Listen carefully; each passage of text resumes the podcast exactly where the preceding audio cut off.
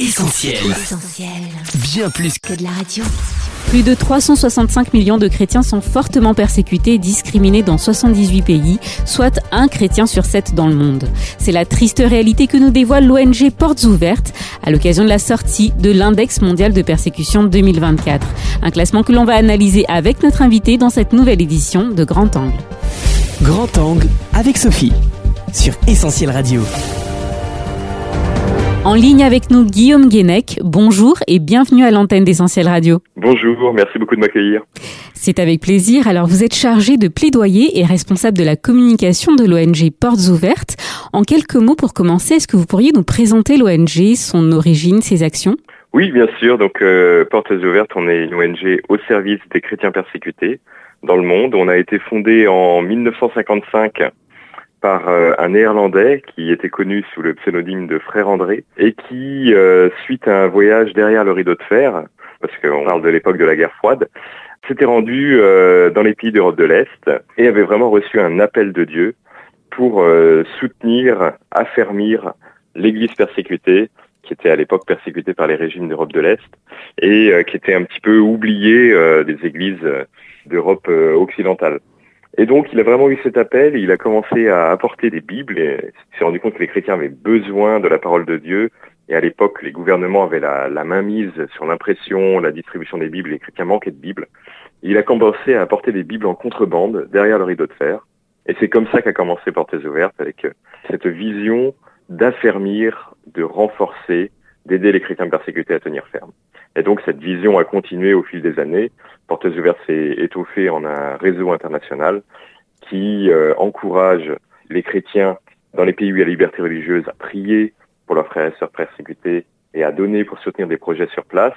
Et sur place, dans chacun des pays, nous avons des, des réseaux de partenaires locaux qui essayent de mettre en place des projets qui vont aider les chrétiens sur le long terme, qui vont les aider à tenir ferme, à vivre conformément à leurs croyances, fiers de leurs convictions malgré tous les bâtons qu'ils auront dans les roues, malgré toute la persécution. Donc ça peut être euh, de l'aide d'urgence euh, quand il y a des crises, euh, comme c'est ce qu'on a fait au moment où il y avait l'État islamique en Irak et en Syrie. On apporte une aide d'urgence alimentaire, des denrées, des médicaments pour soutenir les chrétiens qui sont persécutés. On a des soins post-traumatiques pour aider les chrétiens qui sont passés par la persécution et qui ont besoin de s'en remettre. C'est tout un processus. Ça peut ébranler la foi d'être passé par une persécution très dure. On peut se poser la question où était Dieu? Donc on accompagne aussi les chrétiens sur le chemin de la reconstruction de leur âme en fait, pas juste de la reconstruction euh, physique ou de la reconstruction de leur maison. Et on a beaucoup de projets socio-économiques. On va faire des, des hôpitaux de brousse, euh, des écoles, des cours d'alphabétisation, des formations professionnelles euh, dans les pays où les chrétiens sont euh, discriminés à l'emploi, à l'éducation, pour leur permettre de de malgré tout pouvoir avancer dans la vie, s'autonomiser, transmettre à leurs enfants. Donc là, c'est la partie un peu humanitaire. Évidemment, on a toute une partie vraiment spirituelle. On continue d'apporter des Bibles encore aujourd'hui, partout dans le monde, surtout dans les pays où, euh, où c'est très compliqué d'en avoir, euh, voire interdit. Et on forme les responsables d'église hein, pour qu'ils soient préparés. On forme les chrétiens avec des formations aussi spirituelles pour qu'ils puissent savoir comment répondre quand ils sont persécutés, comment ne pas répondre par la violence, comment être capable de pardonner, comment être capable de défendre ses droits. On a plein d'actions comme ça. Le but, la vision, c'est toujours que l'Église persécutée tienne ferme, qu'elle soit forte et qu'elle reste un témoin dans les pays où elle se trouve. Une belle vision et un travail riche et complet. Alors parmi les grands rendez-vous de l'ONG, il y a la parution annuelle de cet index mondial de persécution. Comment euh, ce classement est-il établi et quel est son objectif? Oui, alors ça tombe bien parce que c'est effectivement aujourd'hui que la nouvelle édition est parue. C'est un exercice qu'on fait depuis 1993. Euh, Pour vous donner le contexte, à l'époque, donc c'était les débuts des années 90, avec euh, la fin de l'Union soviétique, et on se rendait compte que de plus en plus, la persécution des chrétiens ne venait plus euh, des régimes communistes, mais commençait à prendre d'autres formes à d'autres endroits du monde. Et donc, c'était un travail interne à l'origine où on s'est dit, il faut qu'on puisse suivre combien les chrétiens sont persécutés, et qu'on puisse comparer, même si la persécution est euh, persécution qui va venir euh, d'une autre religion, ou, ou si elle vient de l'État, ou si elle vient de la famille, ou si elle vient des groupes criminels, il faut malgré la différence des situations qu'on soit capable de comparer pour voir où est-ce qu'on doit prioriser notre aide. Donc c'était la raison à la base. L'index mondial de persécution des chrétiens, c'est à destination de l'aide aux chrétiens persécutés et c'est à destination de l'Église, pour que l'Église puisse savoir aussi comment prioriser sa prière, et il faut qu'on puisse savoir. Donc c'était la démarche qu'il y avait à l'origine. Et on s'est rendu compte aussi au fil des années que c'était un moyen qui permettait de communiquer aux médias, au monde politique, au monde séculier, la réalité de la persécution d'une manière chiffrée, d'une manière compréhensive. Donc euh, voilà l'origine, le, pourquoi euh, de cet index. Et pour passer au comment, comment on l'élabore, en fait, on a des réseaux de partenaires locaux dans chacun des pays où les chrétiens sont persécutés, qui nous font remonter les faits de persécution, parfois jusqu'au niveau du village, des, des, faits qui vont pas forcément être rapportés euh, dans les journaux ou dans les nouvelles internationales. Mais on recoupe aussi ces informations avec toutes les sources accessibles dans les médias, les faits qui sont rapportés. On recoupe aussi avec des experts euh, externes pour comparer les informations et les sources. Et avec tout ça, on établit un classement. Alors, pour comprendre le classement, il y a deux, deux choses. D'abord, on va parler de tous les chrétiens, tous ceux qui s'identifient au christianisme, qui vont euh, avoir une expérience de conversion ou appartenir à des églises reconnues. Et on regarde la persécution sous deux angles. Il y a l'angle de la violence, qui est le plus visible, les chrétiens qui vont être tués à cause de leur foi, kidnappés, violés, passés à tabac, les églises qui sont attaquées. c'est quelque chose de très visible, de très marquant, qui va ébranler toute la communauté. Mais on regarde aussi à l'oppression, la discrimination dans la vie quotidienne, où de plein de manières, le droit à la liberté religieuse est bafoué dans plein de pays du monde. Et on regarde cinq aspects de la vie quotidienne des chrétiens. On regarde tout d'abord la vie privée. Est-ce que, euh, tout simplement, c'est possible d'avoir une Bible sur soi sans être en danger? Est-ce que c'est autorisé de croire en Dieu? En Corée du Nord, le simple fait de croire en Dieu fait de vous un ennemi, un traître au régime. Parce qu'en Corée du Nord, vous devez croire en la dynastie des Kim et les vénérer. Et le fait de croire en Dieu, c'est une trahison avec le régime. On regarde la vie familiale dans un deuxième temps. Comment est acceptée la foi chrétienne au sein de la famille?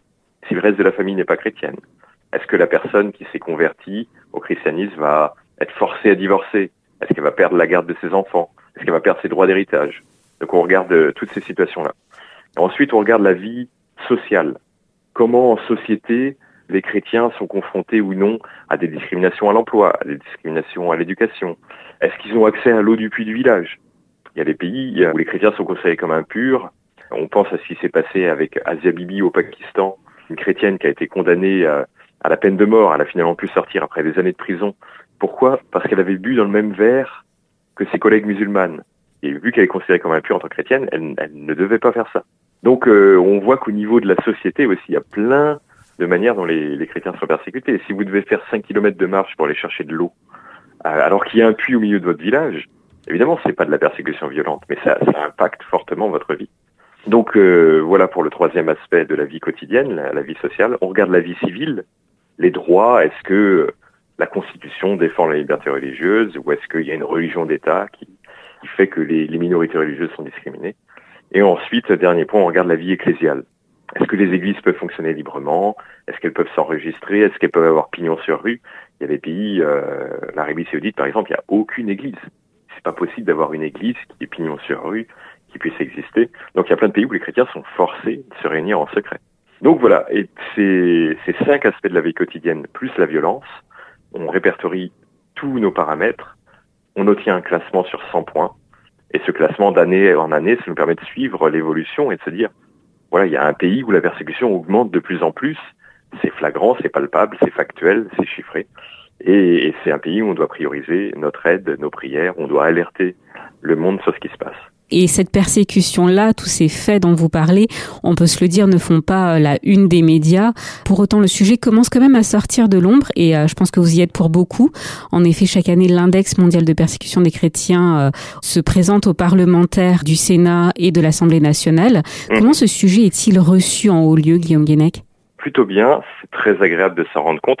Il y a eu vraiment une prise de conscience de la persécution des chrétiens au moment du califat islamique de Daesh en Irak et en Syrie. On avait vraiment basculé dans l'horreur avec des exactions inhumaines contre les chrétiens, les yézidis, les musulmans les plus modérés. Et il y avait vraiment eu une prise de conscience à ce moment-là, je pense, du monde politique, du monde médiatique, de oui, il y a de la persécution religieuse, il y a la persécution des chrétiens. Avant ça, il y en avait déjà, et on en parlait déjà, mais euh, je pense qu'il n'y avait pas cette prise de conscience comme cet événement euh, tragique l'a produit. Et depuis, suite à ça, euh, par exemple à l'Assemblée nationale, au Sénat, il y a des groupes d'études sur les chrétiens d'Orient, qui suivent la situation, qui veulent continuer à voir comment ça se passe pour la suite après la défaite euh, militaire de Daesh. Donc c'est des choses qui sont, vous pouvez consulter hein, sur les, sites officiels du Sénat, de l'Assemblée nationale, c'est des choses qui existent et qui montrent qu'il y a un intérêt qui est là, qui a émergé.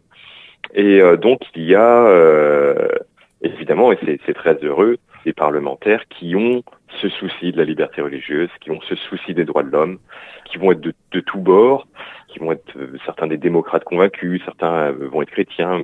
C'est vraiment des histoires personnelles, mais qui ont un intérêt pour le sujet et qui vont être euh, très heureux d'apprendre qu'est-ce qu'il en est dans le monde aujourd'hui. C'est comme vous l'avez dit. Alors il y a des faits qui vont faire la, une des journaux quand il y a une, attaque à la bombe euh, dans une église. Il y a eu le cas justement l'année passée en République démocratique du Congo, dans le Nord Kivu, une église à Kassindi où il y a une attaque à la bombe par un groupe euh, terroriste qui s'appelle ADF, qui a prêté allégeance à l'État islamique.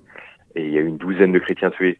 Donc ça, c'est les choses dont on va parler. Au Nigeria, il y a quelques semaines, pendant Noël, il y a eu beaucoup d'attaques dans les villages chrétiens de l'état de plateau. Là aussi, on en parle dans les journaux. Donc les cas les plus dramatiques, les plus frappants vont être relayés. Mais toute la persécution quotidienne, c'est quelque chose qui est presque invisible. Et nous, c'est notre mission de parler aussi de ces personnes, de ceux qui sont oubliés, de ceux qui sont persécutés dans le cadre de leur famille, de ceux qui sont convertis d'une autre religion, qui peuvent aller dans aucune église, qui sont reconnus nulle part. On parle d'eux aussi et on essaye de porter leur voix, de porter leur cause et de faire en sorte que là où les chrétiens souffrent, ils sachent qu'ils ne sont pas oubliés. Ça fait partie des missions qu'on a à cœur, c'est ce qu'on appelle le ministère de présence. On veut qu'aucun chrétien ne souffre seul, sache qu'il a une famille, qui pense à lui, qui prie pour lui. Et quand les chrétiens apprennent que leur cas est, connu même du monde politique et médiatique, ça les touche. Ils se rendent compte qu'ils ne sont pas oubliés et qu'on qu se soucie de ce qu'ils vivent. Alors si on rentre un peu plus en détail dans l'index de persécution 2024, c'est sans surprise que euh, la Corée du Nord demeure en tête de classement. Vous en parliez, oui, oui, oui. vous parliez de ce pays. Elle est suivie euh, de la Somalie et de la Libye. Ce sont donc là les trois pays où les chrétiens sont le plus persécutés. Comment expliquer cette persécution extrême vécue là-bas? Alors c'est des situations qui sont euh, très différentes. Ça nous permet de rappeler qu'il y a plein de raisons pour lesquelles les chrétiens peuvent être persécutés à portes ouvertes, notre ligne de conduite, c'est toujours d'être pour l'Église persécutée, de ne pas être contre un régime, une autre religion, une idéologie. Et donc là, on a vraiment des profils euh, différents. La Corée du Nord, c'est vraiment un, un, régime totalitaire où tout tourne autour du culte de la personnalité de la dynastie des Kim. Il y a des statues des Kim euh, partout dans le pays. Les Nord-Coréens ont à l'intérieur de leur maison un portrait des Kim qui doit toujours être euh, dépoussiéré. Et il y a une vénération, et ils remercient les Kim quand, ils mangent pour la nourriture qu'ils ont. Et donc dans ce contexte, le fait de croire en Dieu, ça bouleverse complètement le, le fonctionnement du régime. Et donc il y a aucune place pour la liberté de, de religion. Il y a même une loi hein, euh, qui date de 2020, de quelques années, loi sur la pensée antiréactionnaire, qui stipule que être chrétien ou posséder une Bible, c'est un crime sérieux qui entraîne des punitions sévères. Donc c'est marqué dans la loi. Et pourtant, en Corée du Nord, on a des centaines de milliers de chrétiens qui sont des chrétiens secrets. C'est des réseaux complètement souterrains. Et la nouvelle a émergé euh, d'ailleurs euh, au cours de l'année passée que cinq chrétiens avaient été découverts. Ça a même été publié dans les médias internationaux, ce qui est très rare. C'est très rare que des informations sortent de Corée du Nord. Cinq chrétiens qui se réunissaient en secret pour prier. Ils se retrouvaient pour prier dans une ferme reculée, dans une zone rurale. Et ils ont été dénoncés par un informateur et euh, la police les a capturés. Et quand on est découvert en tant que chrétien en Corée du Nord, c'est camp de travaux forcés ou camp de prisonniers politiques. Et dans le pire des cas, on est tué euh, sur place. Il y en a qui assistent euh, à des exécutions publiques de, chrétiens. Donc c'est le pays où c'est le plus compliqué, où il y a le moins d'espace de liberté, et où pourtant il y a toujours des centaines de chrétiens qui tiennent ferme, qui s'accrochent, et l'évangile continue d'avancer. Ah, ils doivent être extrêmement prudents quand ils partagent leur foi, c'est toujours le risque de se faire dénoncer et de, finir en prison. Et il y a beaucoup d'histoires très très fortes de Corée la difficulté c'est même ils ne peuvent même pas partager leur foi à leurs propres enfants. Donc euh, Certains révèlent qu'ils sont chrétiens quand les enfants sont adultes. Certains vont raconter des histoires de la Bible, mais en, en changeant les personnages, en, parlant d'autres choses, pour petit à petit les amener vers la connaissance de Dieu. Il faut être très subtil parce que les enfants à l'école sont encouragés à dénoncer leurs parents, à dénoncer toute pratique déviante de ce qui est la norme du régime. C'est vraiment quelque chose de particulier. On avait une, Nord-Coréenne qui avait pu euh, s'enfuir et qui nous avait partagé son témoignage. Et elle disait que euh, quand elle était petite, tous les soirs, elle entendait son père qui se levait, qui allait dans la salle à manger, qui se posait sur une chaise et qui restait là. Il restait assis, il faisait rien. Et il faisait ça toutes les nuits. Et elle comprenait pas ce que c'était. Et un jour, la police est venue, elle a capturé son père, elle l'a plus jamais revu. Suite à ça, elle a eu tout un parcours de vie, elle a pu s'enfuir du pays, elle s'est convertie à l'étranger, et quand elle s'est convertie, elle a eu cette révélation. Son père était chrétien. Tous les soirs, il se levait en pleine nuit et il priait, en silence, assis sur sa chaise. Même prier, c'était dangereux, il devait le faire de manière cachée. Mais mine de rien, la foi s'est transmise à sa famille. Donc c'est des très belles histoires, c'est vraiment euh, la preuve que c'est la puissance du royaume de Dieu qui se répand malgré tout ce que vont pouvoir faire les hommes. Pour la Somalie, c'est un pays où il y a très très peu de chrétiens. Les seuls chrétiens en Somalie, c'est des convertis d'arrière-plan musulmans qui doivent cacher leur foi à tout prix parce qu'il y a des groupes terroristes, dont le groupe Al-Shabaab, qui a déclaré euh, officiellement vouloir éradiquer toute présence chrétienne du pays. Et donc, euh, tout musulman qui serait soupçonné de ne pas être pieux, et alors euh, s'il embrasse le christianisme, c'est encore pire, il risque d'être tué sur place. Donc là, c'est une persécution qui va venir de groupes terroristes, et puis d'une société qui ne tolère qu'une seule religion. Et la Libye, la Libye c'est encore une autre situation qui est très compliquée parce que c'est un pays qui a basculé dans la guerre civile en 2011. Mais ce qui nous a marqué, c'est au cours de l'année, il y a eu des expulsions de chrétiens expatriés qui ont été chassés du pays et euh, des chrétiens d'arrière-plan musulmans qui ont été arbitrairement arrêtés par les autorités. Donc là aussi, la situation est déjà très difficile mais au cours de l'année passée, on a vu euh, des, des, signaux qui sont encore plus alarmants. Voilà le contexte actuellement pour les trois pires pays de, de l'index mondial de persécution. Et parmi les principaux changements, il y a aussi une forte augmentation de la persécution, euh, notamment en Algérie et au Laos. Est-ce que vous pouvez nous en dire plus? Oui, des pays peut-être euh, auxquels on ne va pas penser naturellement euh, quand on parle persécution des chrétiens. L'Algérie, il y a vraiment une campagne des autorités algériennes contre l'église protestante d'Algérie. C'est vraiment les églises protestantes et évangéliques qui sont touchées. Et euh, c'est une campagne de fermeture des églises qui a commencé fin 2017, début 2018. Ils ont commencé à mettre les églises sous scellés, se basant sur une loi qui stipule que euh, pour accueillir un culte, il faut être agréé autant que bâtiment d'église par une commission spéciale du culte non musulman. Cette commission ne s'est jamais réunie pour agréer quelque église que ce soit depuis que cette loi est mise en place en 2006. Donc jusqu'ici, les églises algériennes elles prévenaient les autorités. Elles disaient voilà, on est en église, on va louer une salle, on va se réunir pour faire culte. Et ça se faisait, c'était toléré.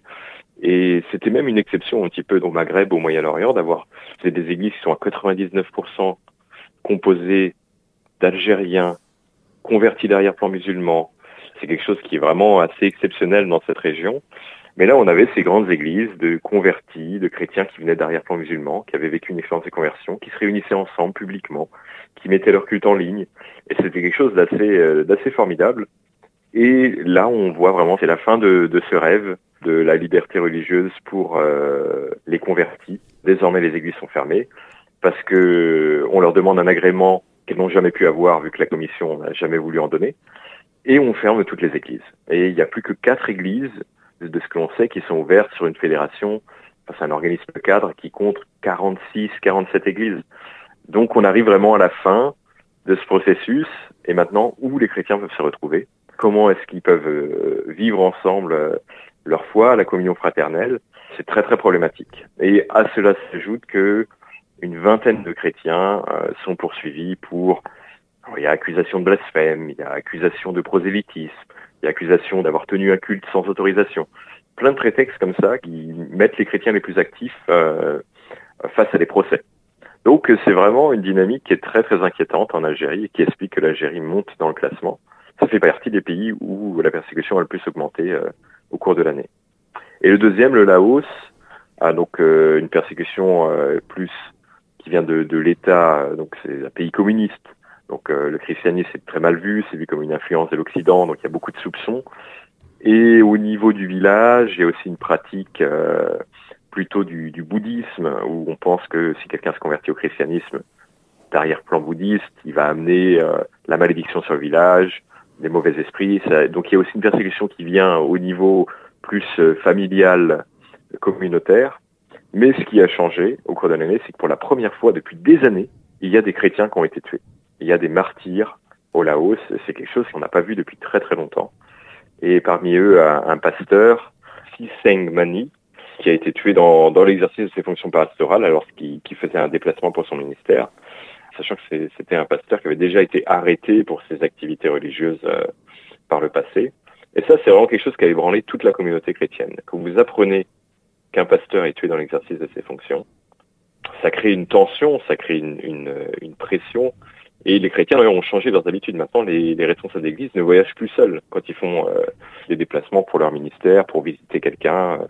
Donc, euh, il n'y avait pas eu qu'un martyr. Je raconte l'histoire d'un pasteur, mais il y a eu d'autres personnes qui ont été tuées en raison de leur foi, quatre au total, ce qui explique euh, effectivement une augmentation de la persécution euh, au Laos et euh, effectivement des, des, des, craintes de la, part, de la part des chrétiens sur place.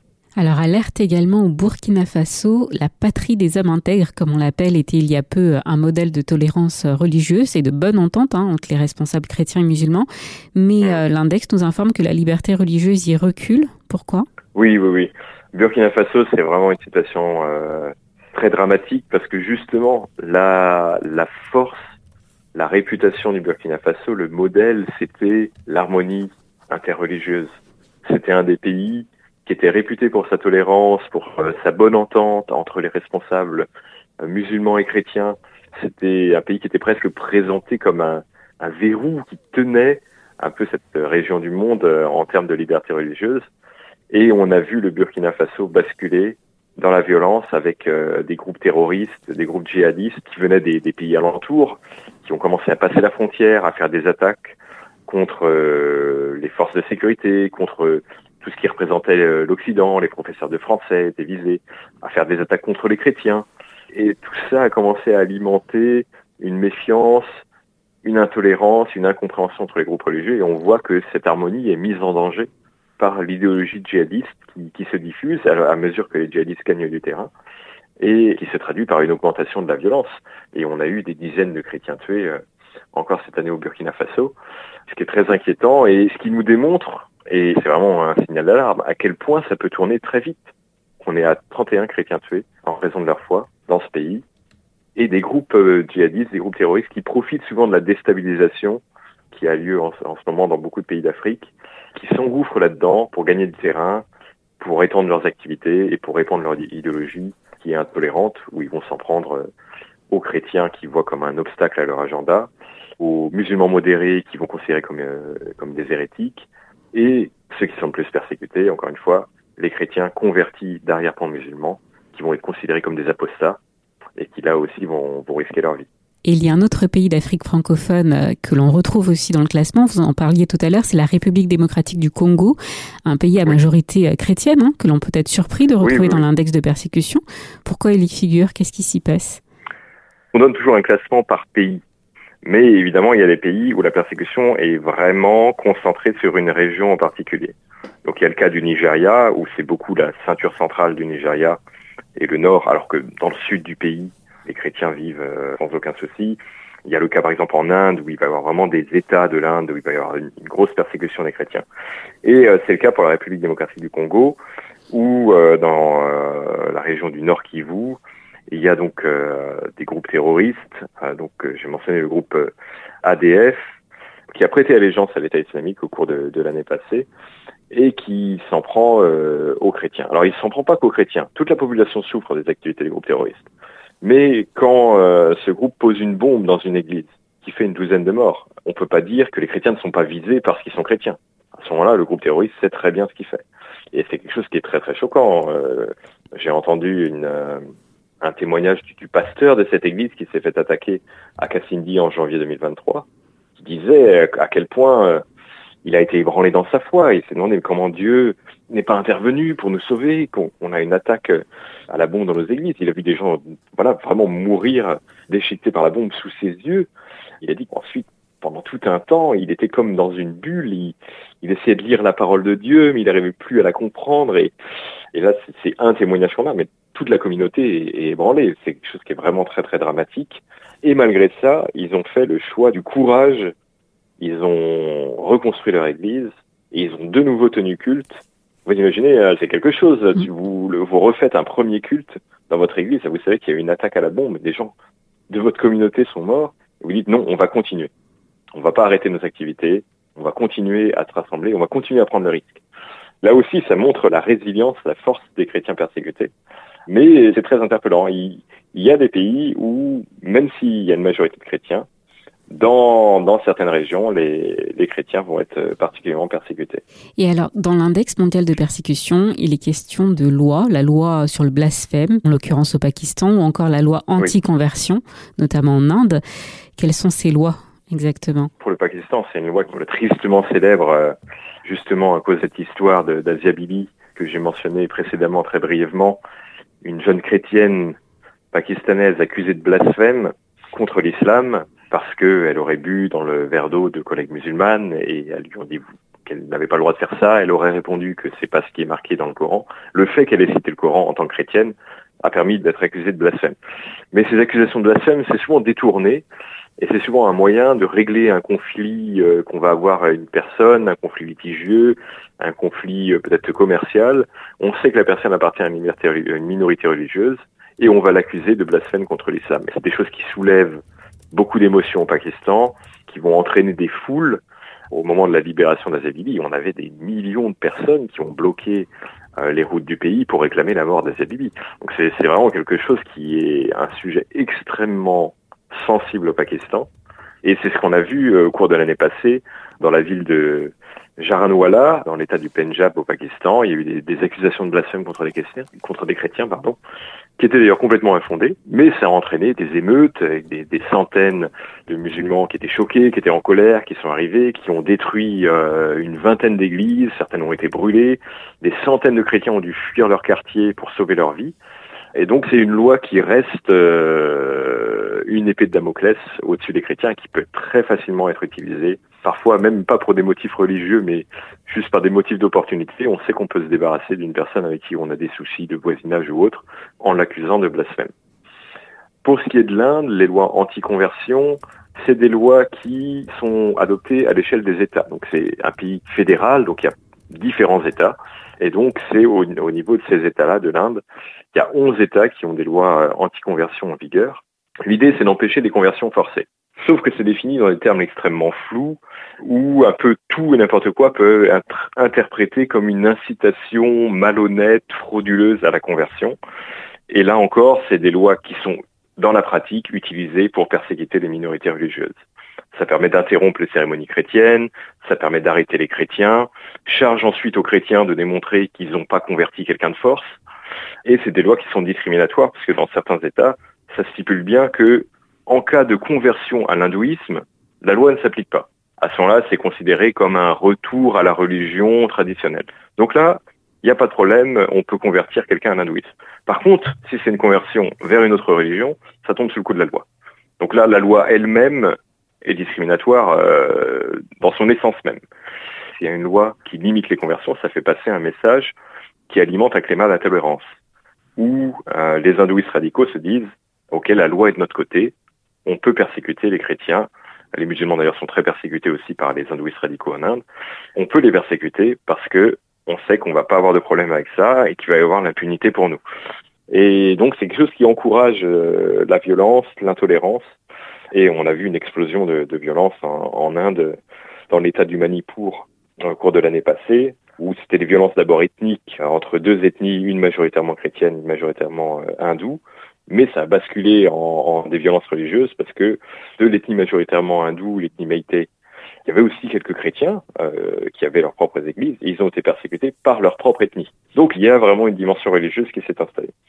Donc euh, c'est aussi un message, ça nous montre que euh, les gouvernements, les lois ont leurs responsabilités, peuvent influencer la société, peuvent changer les choses en, en, en bien comme en mal.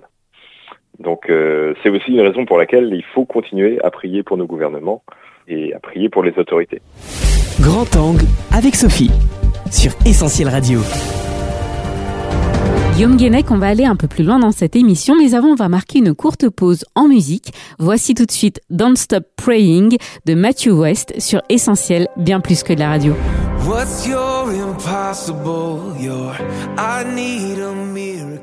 Vous êtes sur Essentiel Radio dans Grand Angle, votre rendez-vous avec l'actu. Bienvenue si vous nous avez rejoint en cours d'émission. Aujourd'hui, on découvre l'index mondial de persécution 2024 publié aujourd'hui par l'ONG Portes Ouvertes. C'est Guillaume Guénec, chargé de plaidoyer et responsable de la communication qui est en ligne avec nous pour en parler.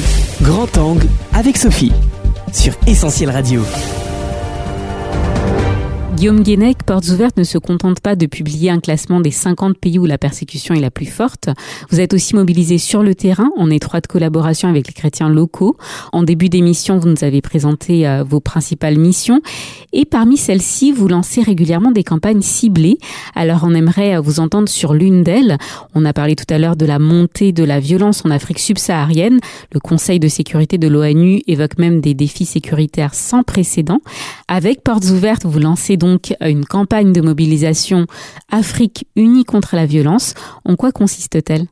On veut vraiment alerter sur ce qui se passe en Afrique. On pense qu'il y a quelque chose de crucial qui est en train de se jouer en Afrique subsaharienne. On parle de la région du monde où il y a le plus de chrétiens. On parle d'une église qui est euh, très dynamique, avec euh, beaucoup de jeunes, à une église qui a vraiment le feu, et c'est l'église qui est confrontée à la persécution la plus violente aujourd'hui.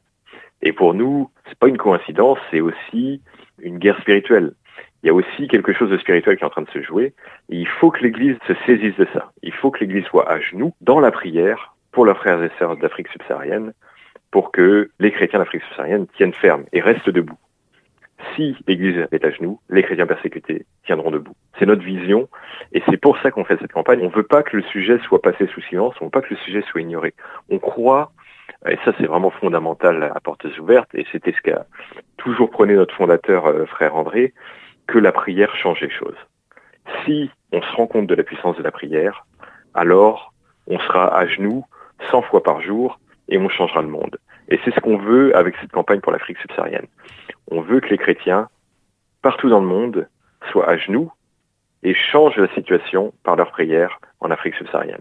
Évidemment, on a d'autres aspects, on va aussi en parler dans le milieu politique, dans le milieu médiatique, mais la vision première, on veut que l'Église soit en prière pour cette région du monde, parce qu'on croit que la prière va changer les choses. Et historiquement, on avait lancé une campagne en, en 84, une campagne de sept ans de prière pour l'Union soviétique, où on encourageait les chrétiens à prier pour l'Union soviétique. Sept ans plus tard, il n'y a plus d'Union soviétique. Et c'est des pays qui ont retrouvé la liberté religieuse. Alors évidemment, si on allait sur place et qu'on allait dire euh, aux chrétiens euh, russes, ah, vous savez, on a prié pour vous pendant sept ans, ils nous répondraient, euh, on a prié, ça fait 70 ans qu'on prie.